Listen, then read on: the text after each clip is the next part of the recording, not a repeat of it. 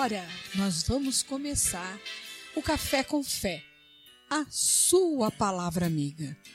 E o tema de hoje é Deus é Deus.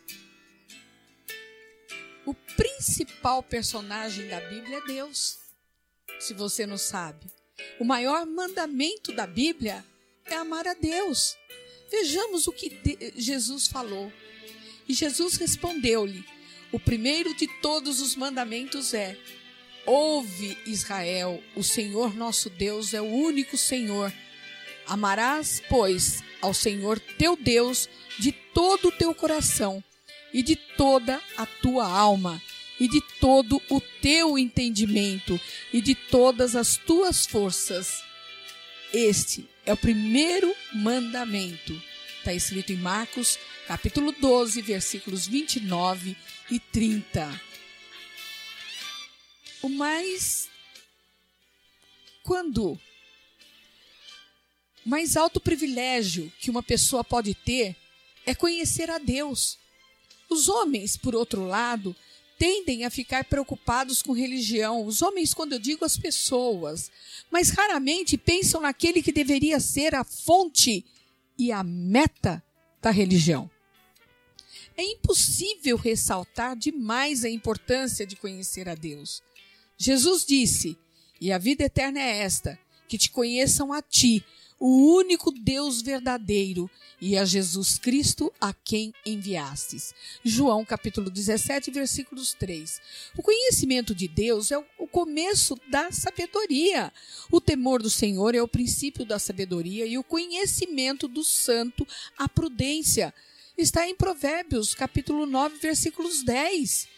Numerosos textos salientam a importância de conhecer a Deus. Inclusive, se você não está fazendo, começa a anotar aí. Ou abra sua Bíblia, tá?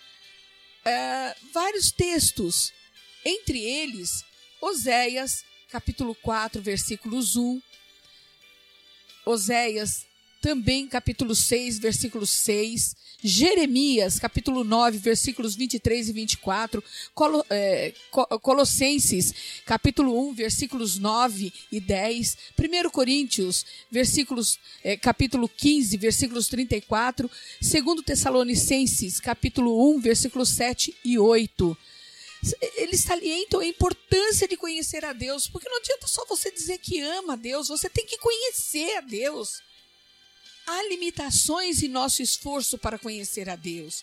As pessoas não podem ver a face de Deus. Está escrito em Êxodos, capítulo 33, versículos de 18 a 23. Isso significa que o homem não somente não pode enxergar a aparência física de Deus, mas significa também que nesta vida jamais poderemos totalmente conhecer a Deus. Ó oh, profundidade da riqueza, tanto da sabedoria como do conhecimento de Deus. Quão insondáveis são os seus juízos e quão inescrutáveis os seus caminhos. Está escrito em Romanos, capítulo 11, versículo 33. Nossas limitações, contudo, não deverão impedir-nos de conhecer a Deus o quanto pudermos. Vejamos em Salmo 145, versículos 1 a 5, olha o que eu encontrei fazendo esse estudo. Exaltar-te-ei, ó Deus meu e Rei. Bendirei o teu nome para todos sempre. Todos os dias te bendirei e louvarei o teu nome para todos sempre. Grande é o Senhor e muito digno de ser louvado. A sua grandeza é insondável. Uma geração louvará a outra geração as tuas obras e anunciará os teus poderosos feitos. Meditarei no glorioso esplendor da tua majestade e nas tuas maravilhas. Olha quanto que os salmos nos ensinam. Né? Porque através das escrituras Deus nos mostrou, inclusive, as suas qualidades. Vamos ver as qualidades de Deus. Deus é eterno. Você quer prova disso? Está escrito. No Salmo 90, versículo 2: Antes que os montes nascessem e se formassem a terra e o mundo, de eternidade a eternidade, tu és Deus. Olha o que Judas 25 fala também. Ao único Deus, nosso Salvador, mediante Jesus Cristo, Senhor nosso, glória, majestade, império e soberania, antes de todas as eras, e agora e por todos os séculos. Amém. É tremendo quando você começa a fazer estudos, quando você está ali, quando você procura a palavra de Deus, você se depara às vezes com versículos que você nunca viu, ou, ou você viu, mas passou batido. É difícil até mesmo imaginar um ser que sempre existiu e sempre existirá, eterno e imutável. Tudo mais teve um começo, terá um fim sempre está mudando. Deus, ele sabe de tudo. Tudo, tudo, tudo é outra qualidade dele. As perguntas de Deus a Jó, em Jó, capítulo 39, versículos 30, eh, em Jó, capítulo 38, versículo 39, mostraram a imensa diferença entre o entendimento dos homens e sua própria infinita sabedoria. Às vezes a sabedoria de Deus é tão mais alta do que a nossa que realmente ela parece nos loucura. Olha o que está escrito em 1 Coríntios, capítulo 1, vers versículos 21. Visto como na sabedoria de Deus o mundo não conheceu a Deus pela sua sabedoria. Aprove a Deus salvar os crentes pela loucura da pregação. Olha que lindo! Dizendo que é loucura a pregação. Porque muitos creem, muitos não creem. Essa está a verdadeira loucura, a palavra de Deus para aqueles que querem essa loucura. Nesses casos é essencial confiar na sabedoria de Deus. Nós, como meras criaturas, não temos nenhum direito de desafiar a vontade de Deus. Você está entendendo aí? Nós não temos nenhum direito de desafiar a vontade de Deus, porque Ele é Deus. E Deus tem todo o poder. Olha outra qualidade. Ele é frequentemente descrito como todo-poderoso. Que grande espantoso Deus! Deus impera sobre tudo.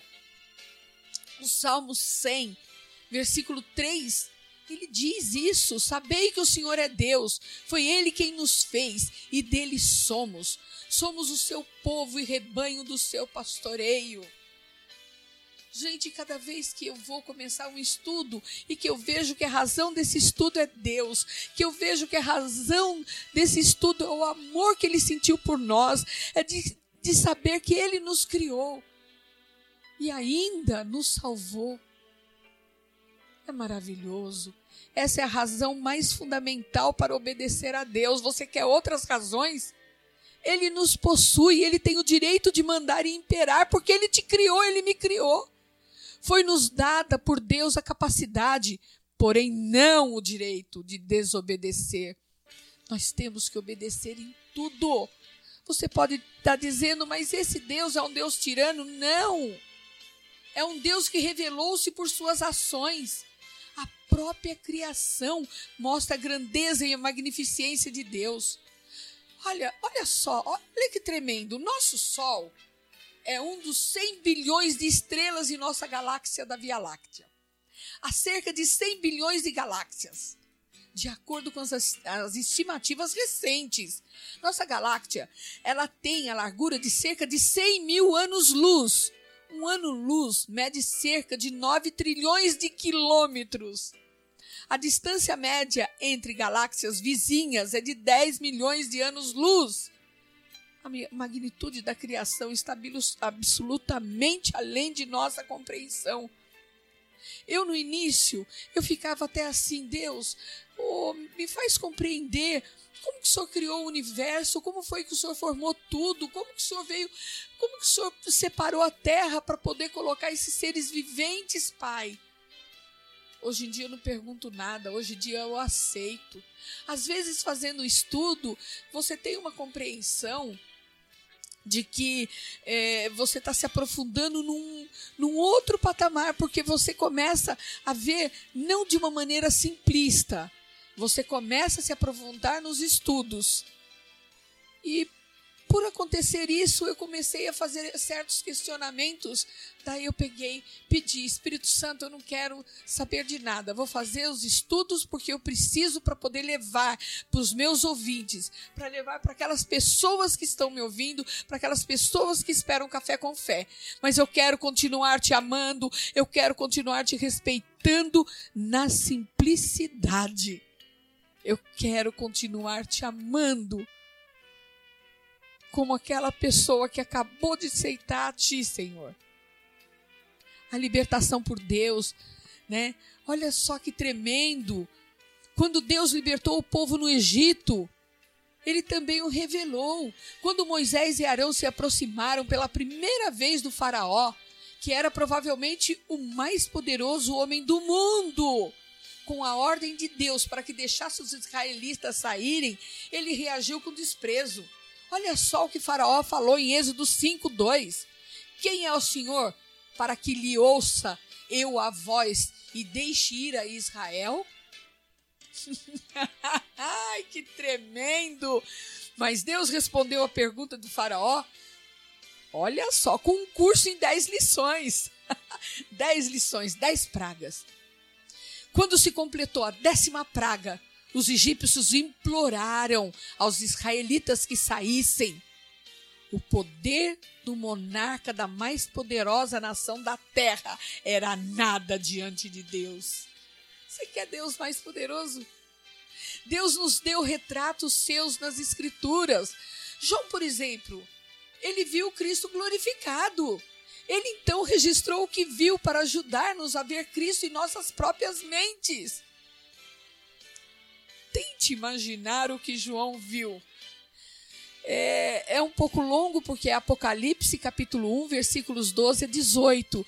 Mas se atente, eu gostaria que você se atentasse a essa leitura comigo e depois você se atente lendo também aí na sua Bíblia. Olha só. João falando, João escrevendo.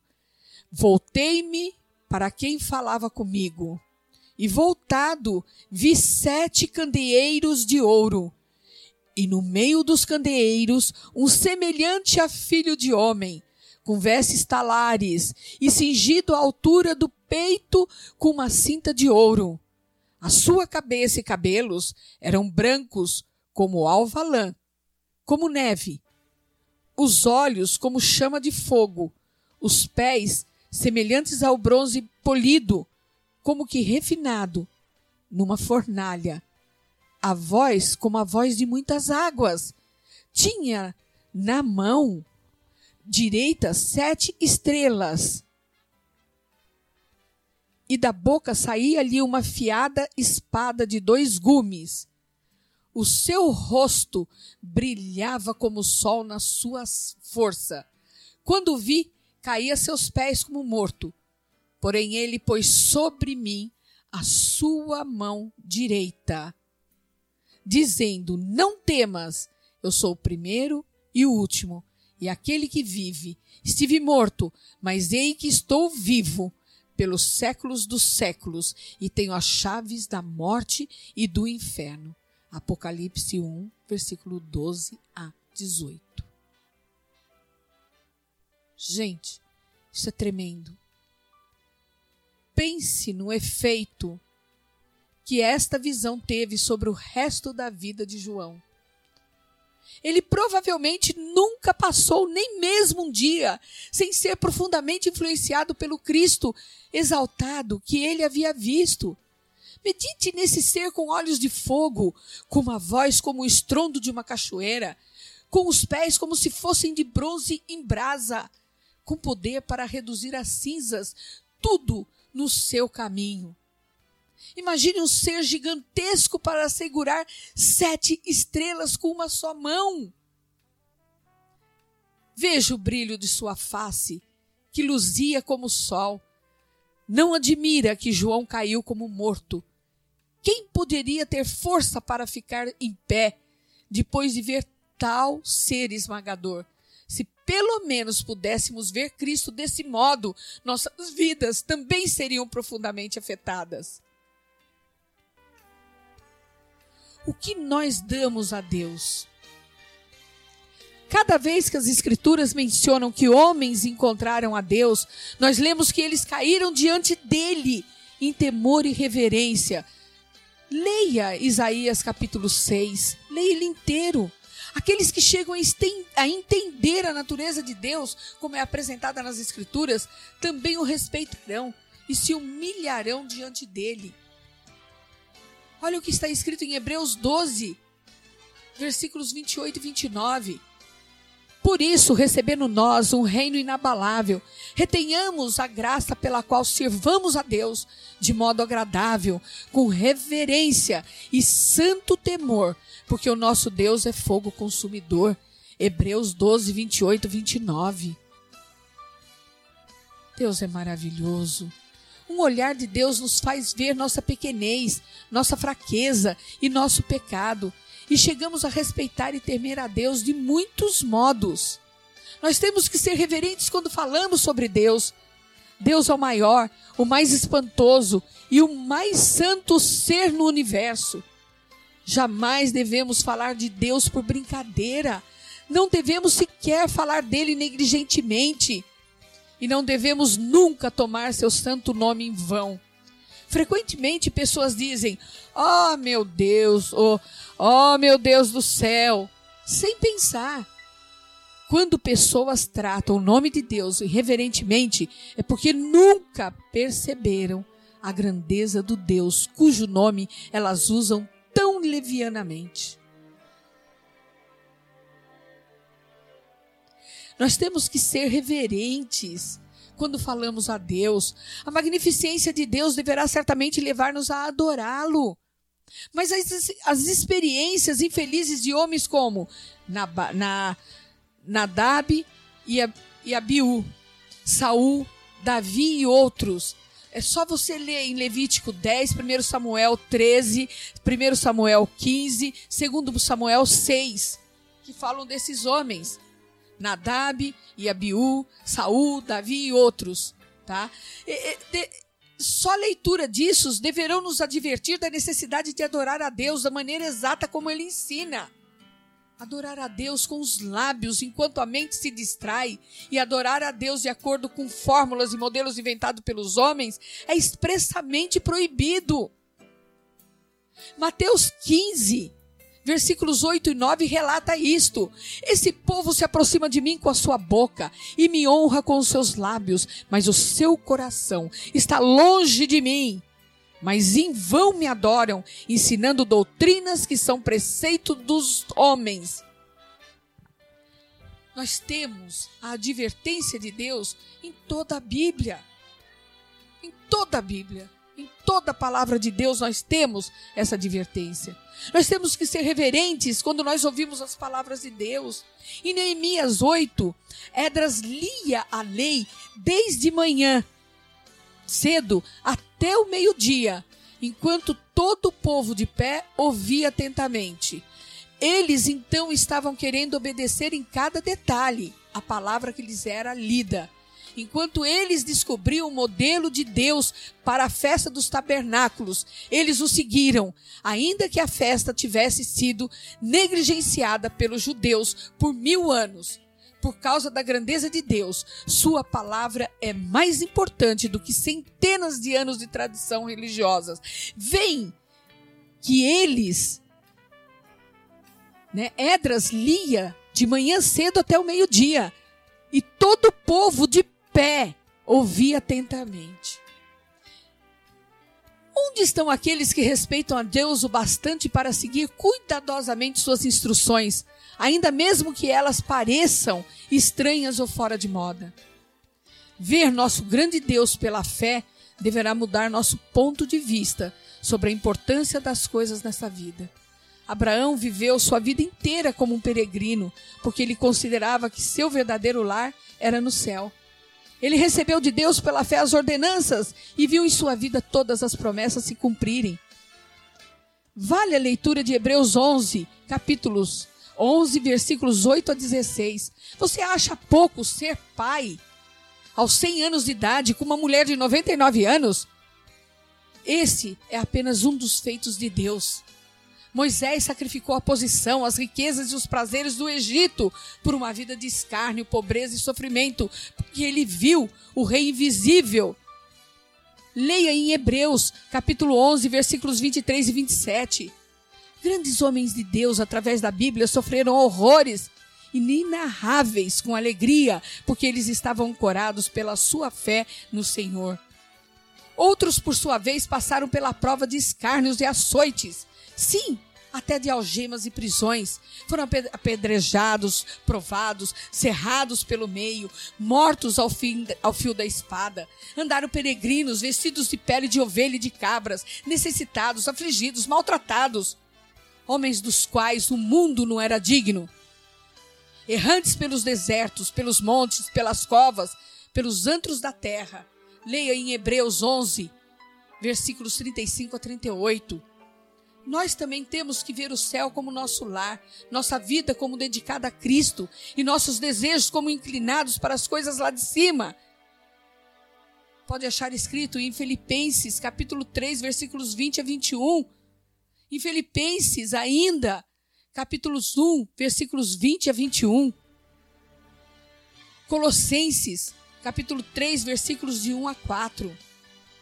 As promessas populares que muitas igrejas fazem de prosperidade material e boa saúde são ocas depois que experimentamos pela fé a verdadeira glória do Senhor. A verdadeira religião não é seguir as formas vazias de adoração, nem a mera bondade para com os próprios vizinhos, a verdadeira religião começa e termina com o conhecimento de Deus. A verdadeira religião é a vida profundamente moldada pela reverência ao grande e glorioso Deus do céu, que possamos conhecê-lo e temê-lo sempre. O Deus grande em poder, glória, majestade e misericórdia nos revela seu plano de amor incondicional para a salvação de todos. Ele veio ao mundo como filho e deu-nos do poder do seu Espírito Santo, para que compreendêssemos a sua vontade manifesta na ressurreição de Jesus Cristo, para que tenhamos vida em abundância da sua magnitude. Esse poder revela que suas bênçãos são expressão de amor a todos quanto aceitam pela fé o arrependimento dos pecados e a soberania de seu filho Jesus. Jesus Cristo não é uma personalidade para ser lembrada apenas pela história ele não é alguém que vive apenas através de seus ensinamentos por escrito. Pelo contrário, Jesus é uma personalidade viva e ativa agora. Ele está sentado à direita do trono de Deus agora. Ele está derramando o mesmo espírito que ele derramou no dia de Pentecostes agora. Ele veio ao mundo para salvar os pecadores e ele fez isso agora. Ele está em você, crê nele agora. Jesus está vivo agora e estará vivo para sempre. O que eu tenho mostrado através desses ensinamentos, que graças ao bom Deus tem alcançado vidas, é a importância da salvação por Jesus. Eu tenho mostrado aqui que se você o negar, ele também o negará no dia do grande julgamento. Vejamos o que está escrito em Mateus, capítulo 10, versículos 33. Mas aquele que me negar diante dos homens, eu também o negarei diante do meu Pai que está nos céus. Está escrito.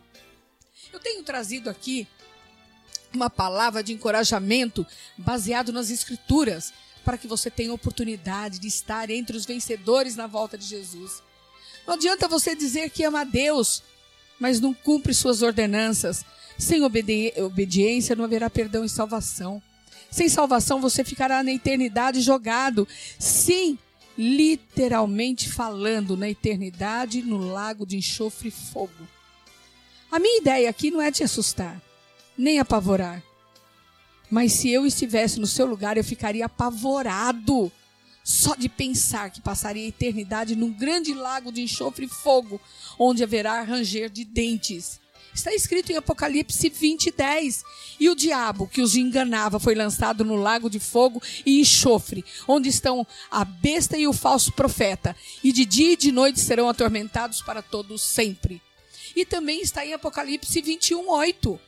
Mas quanto aos tímidos, aos incrédulos, aos abomináveis, aos homicidas, aos que se prostituem, aos feiticeiros, aos idólatras e a todos os mentirosos, a sua parte será no lago que arde com fogo e enxofre, o que é a segunda morte.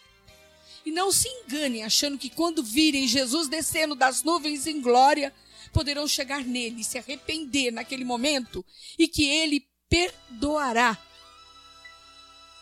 Não, não, não. Sabem por quê? Porque a sua palavra tem que ser zelada. Ele não é homem para mentir. Você tem que aceitá-lo assim e levar uma vida digna de sua presença e santidade. Deus é Deus, nada pode mudar. Por isso eu termino esse café com fé, a sua palavra amiga, com um convite especial.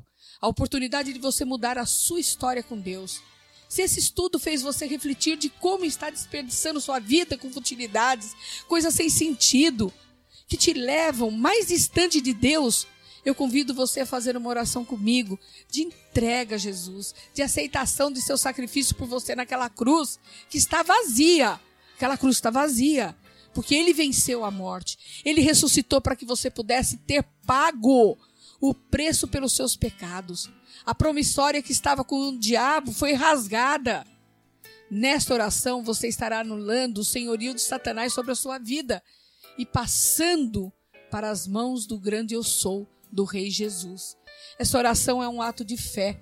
Como está escrito em Hebreus 11:6, sem fé é impossível agradar a Deus, porque pois de, quem dele se aproxima precisa crer que ele existe e que recompensa aqueles que o buscam. Acompanhe-me nessa oração. Falarei devagar para que você tenha tempo de me acompanhar. E creia que a sua sinceridade moverá o coração de Deus. Façamos a oração. Senhor Jesus, eu estou aqui na Sua presença, entregando meu coração e minha vida, aceitando o Seu sacrifício naquela cruz por mim. Eu te recebo como único Senhor e Salvador de minha vida. Eu me arrependo de meus pecados. Eu peço que anule todo o pecado que estava contra mim. Que eu seja liberto de todas as amarras de Satanás. Eu peço que escreva o meu nome no livro da vida, para que eu possa usufruir como filho de Deus e que aprenda através de Sua palavra a ser obediente a Ti todos os dias de minha vida. Amém. O passo a seguir é você estar sob a proteção espiritual do Espírito Santo. Como?